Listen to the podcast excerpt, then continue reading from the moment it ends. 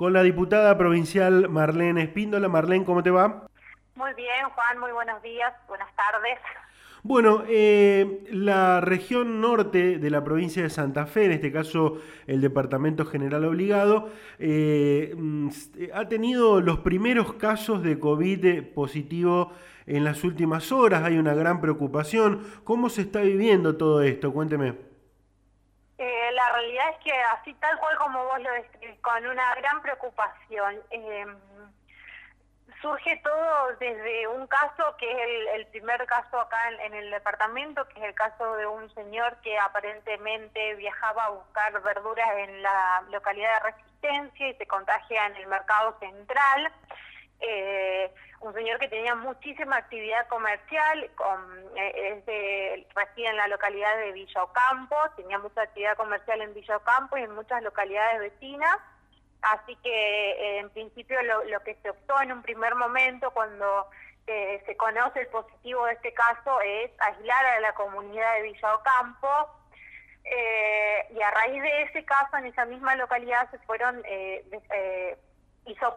y confirmando los positivos en otra gente. que al día de hoy hay 10 positivos, si no me equivoco, en la localidad de Villa Ocampo.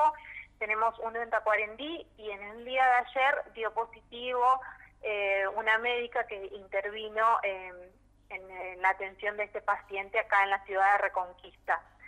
Eh, imagínate que realmente a partir de ese caso es, mucho lo, que ocurrió en, una, en un periodo de una semana Así que eh, la verdad es que estamos bastante atentos al tema y por ahí resaltar, Juan, que nosotros veníamos pidiendo refuerzos en la frontera, lo venía pidiendo nuestro senador, que es el senador Marcón, que es quien preside el comité, eh, lo venía solicitando hace varias semanas porque veníamos viendo que no se estaba dando abasto y, efectivo, y, sabíamos que, que, esa era nuestra fuente de, problemas y de contagio más grande, ¿no? Y que teníamos mucho más cerca que cualquier otra localidad.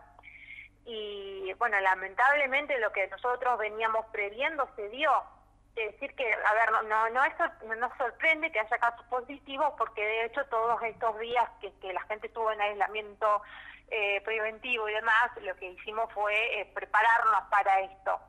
Pero sí, no nos deja de sorprender que no eh, el, poco control quizás que desde el gobierno provincial eh, se desplegó en las fronteras y, ahora esto, ¿no? El tema de la médica, que eh, en la que evidentemente algo del, del protocolo ha fallado y que además eh, no solamente ella, sino que se expuso a un montón de otra gente que, que, se está mapeando y se está también aislando, ¿no? eh, eh Marlene, eh, voy a ir por parte con algunas, con algunas cuestiones con respecto al tema. En, en, la ciudad de Buenos Aires, en, en realidad en el AMBA, eh, como también pasó en Rosario, bueno, eh, con los casos que hubo, eh, pero se ha controlado sobre todo a, los, a las zonas vulnerables, porque digo, este COVID es de todos, pero en las zonas vulnerables por allí, en el caso de que entre, penetra mucho más. ¿Cuál es la situación con respecto a esto? Digo, ¿se, van a, ¿se va a activar un protocolo especial allí? ¿Tienen ese, esa, esa idea, ese temor de que, de que ingresen las zonas vulnerables que hay en todas las ciudades, no? Por supuesto, acá tenemos barrios donde, eh, como en todos lados, ¿no? Donde quizás conviven en una sola habitación 10 personas y todos sabemos que el ingreso ahí, quizás hay barrios en los que no se tienen las condiciones de higiene mínima o lugares donde no hay condiciones de higiene. Cuando ingreso a esos lugares es terrible y, tenemos la situación de, como vos bien nos describías, de, de las, las villas de Buenos Aires y demás, donde después es, es muy difícil controlarlo. Nosotros, la realidad es que Estamos esperando que en la tarde del día de hoy, día viernes, se anuncie a ver si qué, va a pasar con la ciudad, si vamos a volver a fase 1, si vamos a continuar en la fase que estamos, si se van a reforzar determinados lugares.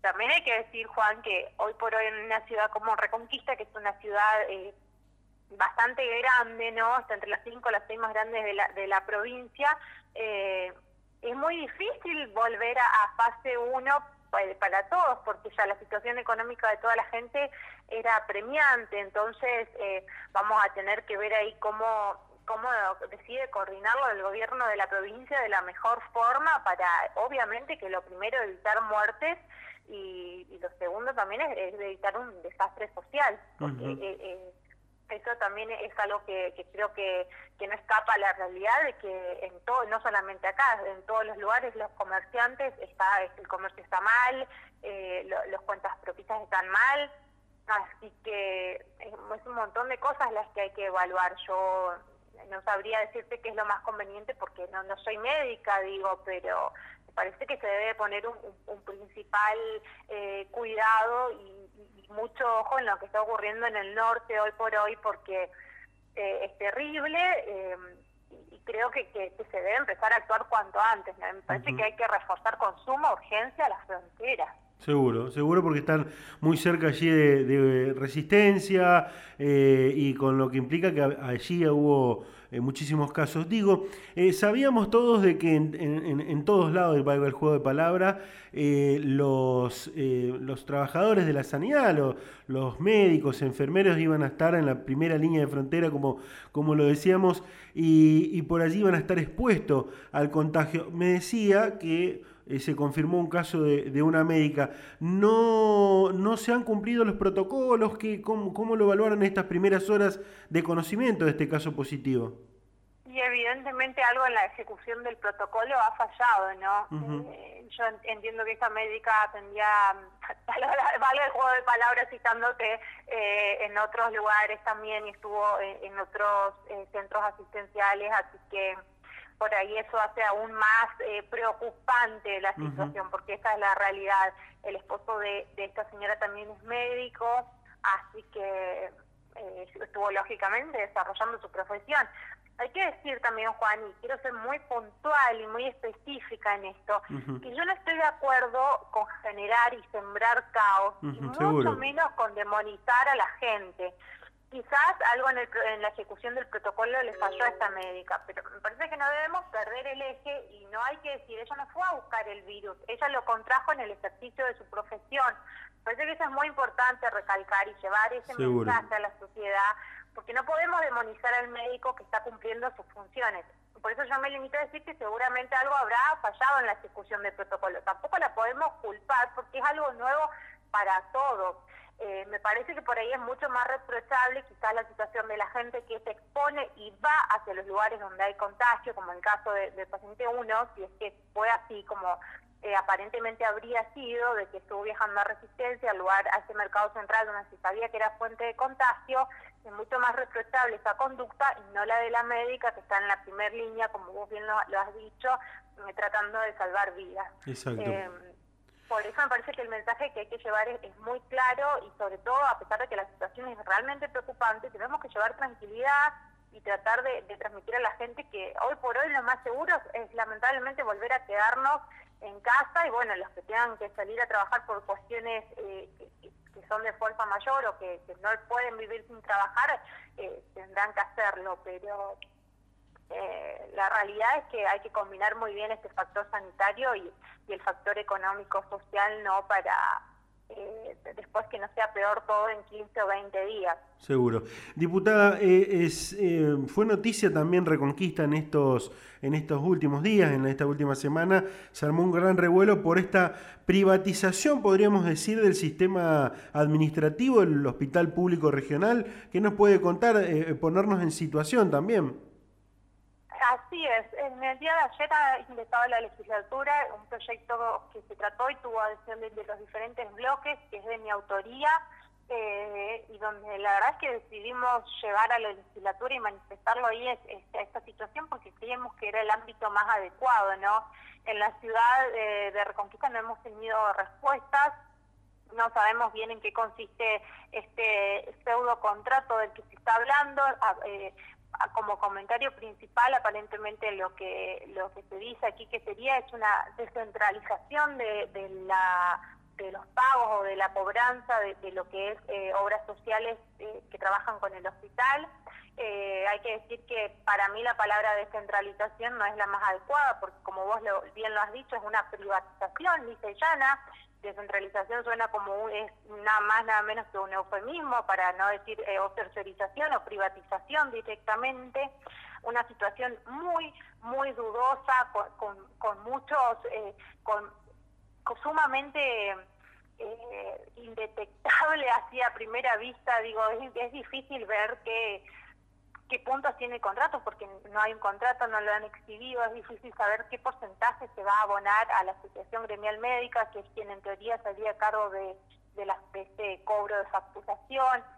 Es muy difícil también ver eh, qué, qué, qué condiciones tiene este contrato, ¿no? Digo, ¿qué, qué, ¿qué, se ha evaluado para llevar a, cabo este contrato y decir que la gente del hospital no estaba capacitada o no podría estar a seguir haciendo la, cobranza que venía realizando hasta el momento? Porque quiere decirlo que el hospital venía cobrando. Eh, quizás en menor porcentaje, no, no, no es claro, no es claro tampoco por qué la, la Asociación Gremial Médica garantizaría un cobro mayor. Yo quiero aclarar que no está poniendo el eje sobre si la gremial médica es o no apta. Digo, el, la discusión es muchísimo más seria. No, no discutimos ni la probidad ni, ni nada de lo que tenga que ver con la asociación gremial médica. Podría ser X empresa. Lo único que se discute es la falta de transparencia y la falta de control que va a existir sobre eso, que me parece que es, algo sumamente serio. En el norte durante muchísimos años la salud pública estuvo totalmente relegada. Cuando llega un gobierno como es el gobierno de Frente Progresista, que pone el, eje y el foco en el norte y decide eh, implementar políticas de salud pública de avanzada, porque el hospital que tenemos acá es un, hospital de alta complejidad. No podemos simplemente sentarnos en nuestra casa y entregárselos a los privados bajo eh, una excusa o, bajo un aparente mejor funcionamiento, un mejor cobro. Tenemos que ser muy cuidadosos con este tipo de cosas. Eh, el hospital es un hospital público y defiende la salud pública y los privados tienen otros intereses, no, no son intereses compatibles para nada. Así que yo creo que tenemos que estar muy atentos. Y si bien ahora este tema de los casos positivos y de la pandemia están tapando este tipo de cosas, me parece que tenemos la obligación de, salir y de, de, remarcarlo y resaltarlo y no dejar que en la oscuridad que genera la pandemia se pierdan este tipo de cosas, ¿no? Seguro. Diputada, muchísimas gracias por la atención, muy amable como siempre. Muchísimas gracias, Juan, un placer. Igualmente, saludos. Bueno, eh, la diputada Marlene Espíndola, un tema eh, que hay que seguir de cerca, este de mm, la descentralización, como le dijo la diputada, de la administración de, los hospitales eh, públicos, en este caso el de la ciudad de Reconquista. Descentralización que en realidad no es más que una privatización o dejarle a los privados a cargo la, administración. Imagínense lo que eso conlleva. Pero, a ver, no es solamente, no es solamente el tema de lo que va, lo que pasa en Reconquista o lo que puede llegar a pasar, sino es marcar un antecedente que después puede llegar también a correrse a otros lugares de la provincia de Santa Fe. Digo, ya se está diciendo cuando salió el tema la posibilidad de que hay un plan, o de que habría, mejor dicho, de que habría un plan para otros hospitales, por ejemplo, el eh, Hospital Iturraspe de la ciudad de Santa Fe o el Hospital de la ciudad de Rosario, el Hospital Centenario de la ciudad de Rosario. Seguimos con Democráticamente de la siguiente manera.